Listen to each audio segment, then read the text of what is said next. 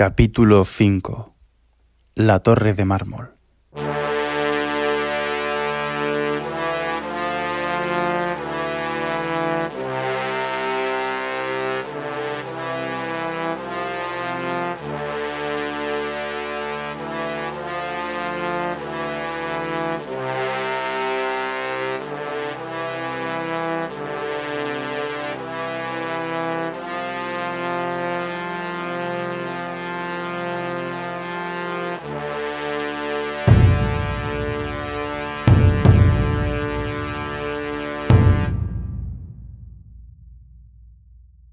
encontraba en mitad de las montañas, entrando en la tierra del sur por el desfiladero.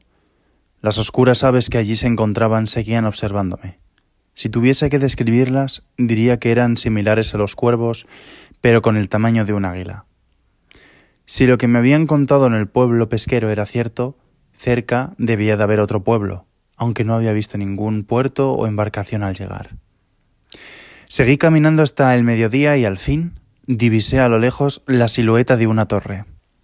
El desfiladero por fin terminaba y daba paso a un campo lleno de verde. Salí de allí y respiré tranquilo.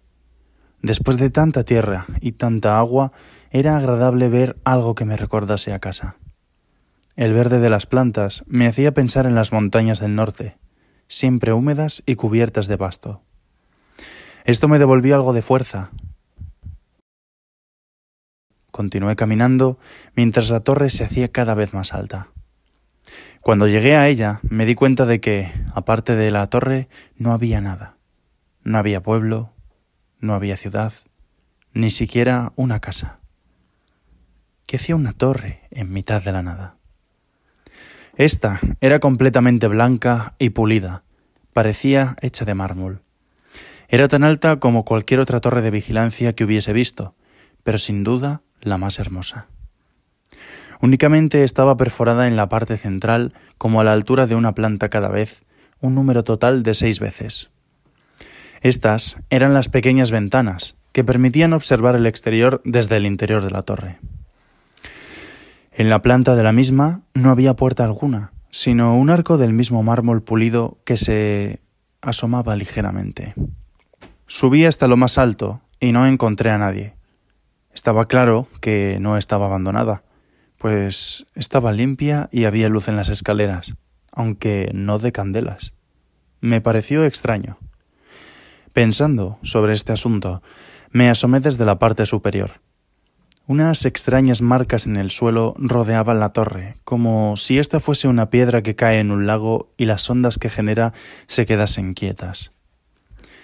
Me quedé observándolas un rato, conjeturando qué podrían ser.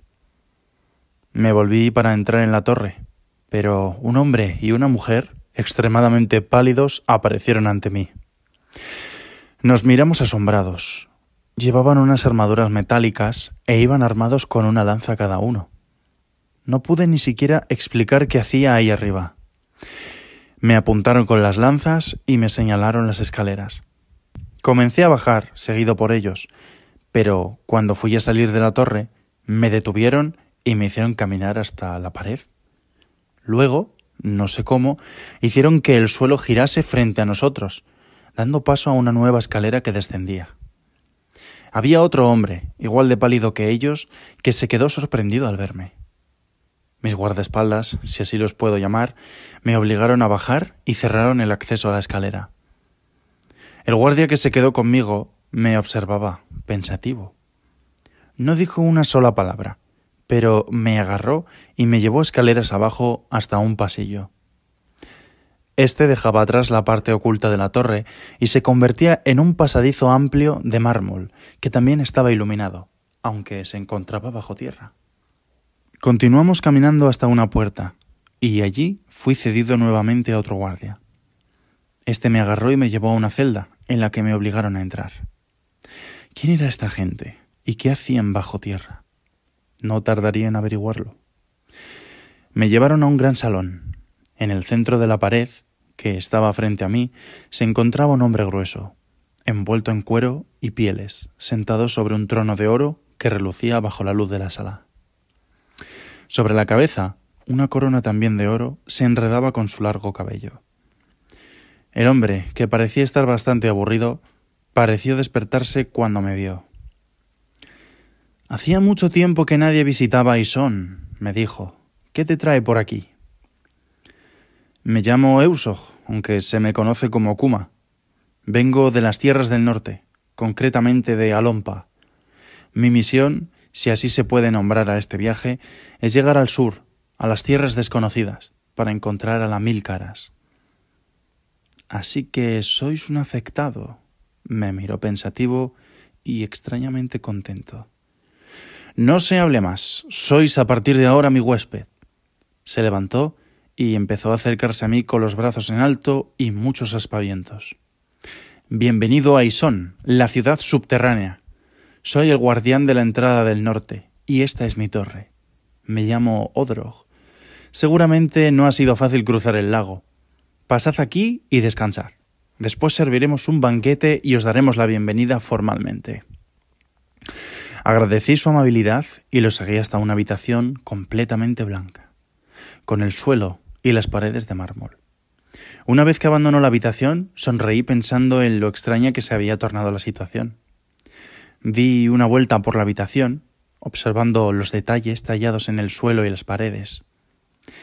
En una esquina de la habitación había una especie de puerta, o mejor dicho, un hueco donde debería haber una puerta. Crucé al otro lado y encontré una piscina que estaba compuesta del mismo mármol de las paredes. El suelo se transformaba en unas pocas escaleras que te invitaban a entrar al agua, y estaba caliente. Así que me desvestí y entré. ¡Qué descanso! La atmósfera que se percibía hacía que te sintieras como un rey. Un cuarto privado donde bañarte. Jamás había visto algo así. Vi que el techo tenía una especie de agujeros diminutos. Cuando aún me estaba preguntando para qué servían, escuché un golpe ahogado. Empezó a caer agua por los agujeros. Parecía como si estuviese lloviendo en la oscuridad de la habitación. Extremadamente relajado, me senté en el agua y dejé que la lluvia me masajeara. Cuando por fin salí, me percaté de lo sucia que estaba mi ropa. Pero sobre la cama, que se encontraba justo al otro lado de la habitación, pude ver que alguien ya se había encargado de solucionar este problema y había colocado unas prendas totalmente limpias pantalones blancos y botas marrones, con detalles metálicos en ambos, y una camisa larga ajustada blanca, que se cubría con una especie de abrigo negro de mangas cortas, con unos cierres metálicos en el pecho. Curiosa vestimenta, pero por lo menos estaba limpia. Me vestí y comprobé que me sentaba muy bien aquel extraño conjunto, como no sabía cuánto tardaría en organizar la recepción, me perdí por los pasillos subterráneos de la torre. Muchas preguntas pasaron por mi cabeza. El hombre, antes, había hablado diciendo que esta era una ciudad subterránea, pero más que una ciudad, parecía una especie de vivienda. Tal vez conectaba con otras y esto la convertía en una ciudad. El caso es que estaba exquisitamente decorada con todo tipo de obras de arte. Se notaba que el buen gusto y el lujo residían allí. Tras un buen rato, por fin fui requerido para comenzar el banquete. El caballero que me había recibido esperaba a la mesa, junto a quien parecía su esposa y distintos conocidos. Todos vestían galas propias de reyes. En comparación, la ropa que me habían dado se parecía más a la del servicio. Me invitaron a sentarme justo enfrente del grandullón. La comida, era magnífica, pero no se podía decir lo mismo de la compañía. Pude sacar en claro varias cosas. La torre era un puesto de vigilancia que usaban los subterráneos para controlar el paso a la ciudad.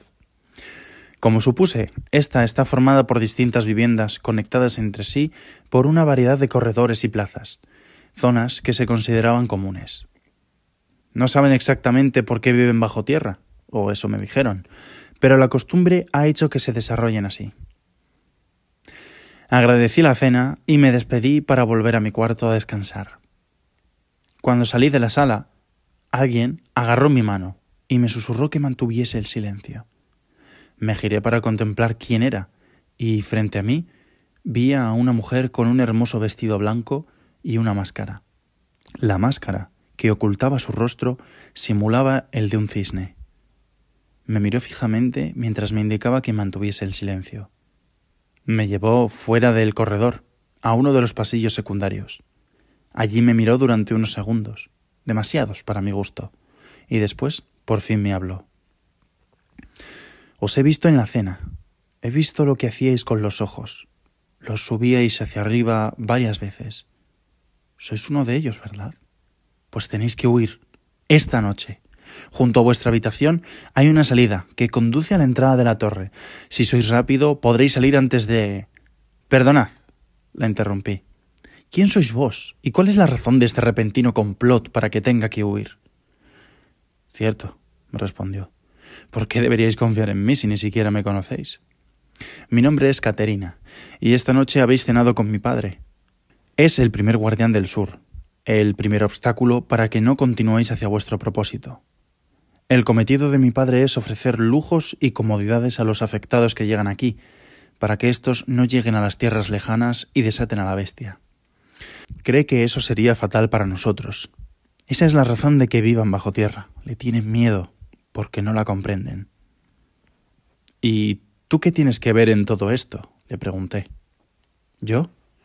Yo soy prisionera de la ignorancia de mi padre. No comprende que los dos mundos conviven separados. Su ignorancia y miedo son la prisión que me retiene bajo tierra. Pero he podido conocer a otros como nosotros. Por desgracia, no pude ayudarlos a todos. Pero tú tienes una oportunidad. Todavía conservas la fuerza de luchar dentro de ti. No abandones y escúchame. Huye esta noche. ¿Y tú por qué no huyes? Si conoces también las salidas y sufres tanto, ¿por qué no escapar? No contemplo siquiera la opción de acercarme a la torre, me dijo. Mi miedo, a diferencia del de mi padre, es real. La bestia sí puede atacarme, porque yo también soy como tú. Mi mente, por un instante, dejó de escuchar sus palabras. Ella también. No podía creerlo. Una bella joven, con tanta vida por delante, y ya condenada a sufrir.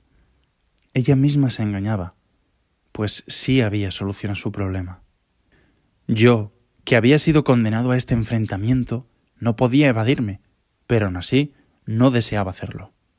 Aparte de una condena, era la oportunidad de destruir a un monstruo que por desgracia estaba conectado conmigo.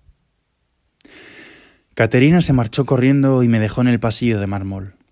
No hablé con nadie mientras regresaba a mi habitación, esperando el mejor momento para escapar. Al fin, a medianoche, me enfundé el oscuro abrigo y salí sigilosamente de la habitación. Caminé por los oscuros pasillos hasta llegar al puesto del primer guardia. No había nadie, así que continué subiendo hasta donde se encontraba la salida de la torre. No recordaba que para poder salir del subterráneo había que hacer girar el suelo de la planta superior, y no sabía cómo hacerlo. Así que, cuando llegué al final de la escalera, el techo me cortaba el paso. A oscuras y sin saber cómo abrir el camino, di media vuelta para volver a mi habitación. Lo intentaría mañana, pero por ahora debería pasar un día más en la torre. A la mañana siguiente me desperté por culpa de alguien que aporreaba mi puerta. Cuando la abrí, Caterina me miró sorprendida. Tal vez esperaba que ya me hubiese marchado, pero ahí seguía. La hice pasar rápidamente y le expliqué que no pude salir por culpa de la compuerta rotatoria. No sabía cómo hacerla girar. Se rió y me preguntó si al acercarme a la compuerta me había agachado. Por supuesto que lo había hecho. Si no, hubiese golpeado el techo, que a cada escalón que subía se acercaba más a mi cabeza. Pero ahí estaba el truco, si es que era un truco. Al acercarme no debía agacharme. Cuando os acercabais a este techo, la puerta se iba abriendo. Caterina me lo explicó, y se dio cuenta de que esta tecnología todavía no había llegado a mi tierra. Se trataba de una especie de fuerza que se movía por los decorados plateados de las habitaciones. Estos detalles de las paredes eran como conductos que transportaban esa energía energía que conseguían de las líneas que había visto desde lo alto de la torre, las que formaban círculos. Estas recogían la luz solar y distribuían los electrones, nombre que le daban a esta energía por toda la ciudad. Era algo impresionante, sin duda. Ya podía escapar, pero tendría que esperar hasta la noche. Caterina se ofreció a ser mi guía por un día en su mundo subterráneo. Me habló de las obras de arte que allí se encontraban. Me contó la historia de la torre y cómo conectaba con otras tres, formando un cuadrado perfecto lleno de pasillos y plazas, así como viviendas subterráneas. El nombre de las otras torres eran Kaola, Faraji y Senip. En cada una de estas torres había un guardián, que se encargaba de permitir o de negar el paso a los extranjeros que deseaban entrar en el Reino Blanco. Eran un pueblo con un miedo terrible a la mil caras. Por eso, cuando alguien sensible a las dos realidades, o sea, los afectados, llegaba a la ciudad, los guardianes debían retenerlos bajo tierra. No podían permitirles abandonar la ciudad de ninguna manera. Continuamos visitando la ciudad y llegamos a una sala llena de objetos metálicos, que hacían mucho ruido y se movían solos.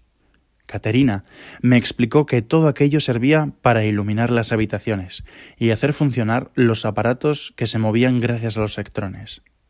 Impresionante.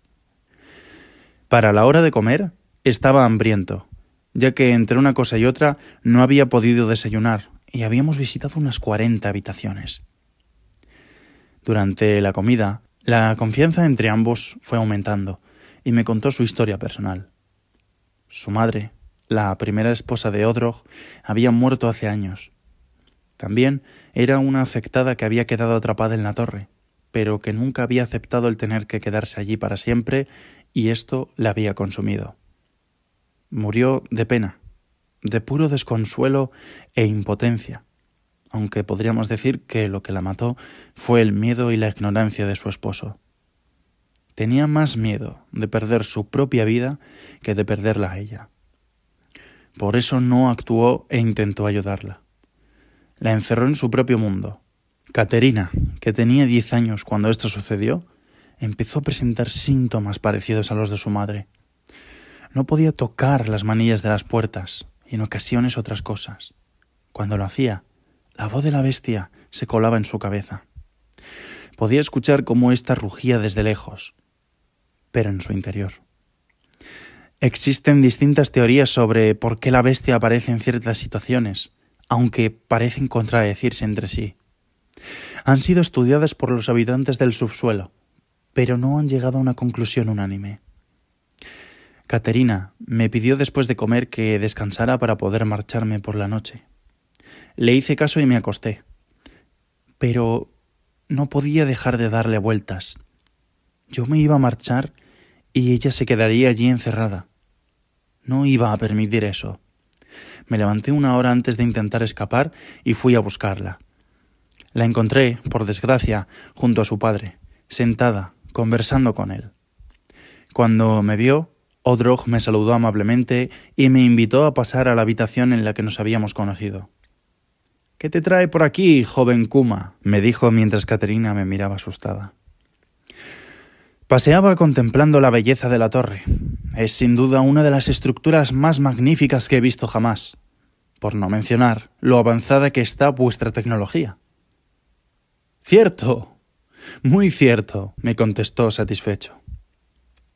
Lo que no comprendo es por qué mantener toda esa magnificencia aquí abajo cuando podríais ser el dueño del país entero con este poder. Su expresión cambió a una más seria. Su respuesta fue la siguiente. Hay cosas más importantes que el poder, joven Kuma. Nosotros decidimos crear un nuevo mundo aquí abajo. Separado de las influencias del exterior, nos separamos también de sus limitaciones, y así conseguimos vivir de una forma que sería impensable ahí fuera. Podía decir lo que quisiera, pero yo sabía la verdadera razón de su estancia bajo tierra. Me gustaría conversar con vuestra hija, si es posible. Por supuesto, ya me he dado cuenta de que os lleváis muy bien. La miró y sonrió, como si hubiese encontrado por fin la cadena con la que atarme allá abajo. Puedes marcharte, hija mía. Ella hizo una elegante reverencia y nos marchamos. Nos alejamos en dirección a la escalera de caracol, pero cuando estábamos a punto de llegar, me exigió que le explicase qué estaba haciendo. Debéis venir conmigo. No puedo salir de la torre. Ya os lo dije, si salgo, la bestia me encontrará. Igual que a mí, pero para eso he venido, para enfrentarme a ella. Yo ya la enfrento cada día. Me quedo aquí e impido que me encuentre. Frustrado por su ignorancia, la miré fijamente y le contesté, no la estás enfrentando. Por duro que suene, la estás evitando. Tu madre hizo lo mismo y no pudo con ella. Sonó tan fuerte como parece y la impactó, pero era necesario que abriese los ojos. Tiene que haber una forma de poder destruirla. Es imposible que estemos condenados a este sufrimiento para siempre. Ven conmigo y encontremos una solución. Enfrentémonos juntos a la bestia. Caterina dudó. Estaba triste por la realidad, pero comprendió que huir no serviría de nada. Cerró los ojos dejando caer un par de lágrimas. Pero asintió y me dio la mano. Me llevó hasta mi habitación y me dijo que la esperara. Cuando regresó, había cambiado su vestido blanco por una indumentaria similar a la mía, pero con los colores invertidos pantalones y camisa negra, y un abrigo blanco, que parecía estar recubierto de plumas de cisne. Además, su camisa era corta y para no tener frío se había cubierto los brazos con una especie de vendas que solo dejaban libres sus dedos y que llegaban hasta sus codos. Esta vez no traía la máscara que lucía el primer día. En vez de eso, había usado una pintura negra que envolvía sus ojos. Se había recogido el pelo de forma que en la parte anterior de la cabeza éste caía libremente. Nos acercamos hasta la escalera en el momento justo y ascendimos por ella hasta la entrada de la torre. Como ya dijo, cuando nos acercamos a la trampilla, ésta se abrió y salimos al exterior. Corrimos por la pradera y pude ver que, aunque todavía no estábamos a salvo, ella sonreía. Habíamos escapado del subsuelo, del Reino Blanco, y ahora debíamos dirigirnos a la zona más alejada del sur para encontrar y enfrentar a la bestia pero el sonido de una trompeta rompió nuestra alegría, dando paso al terror.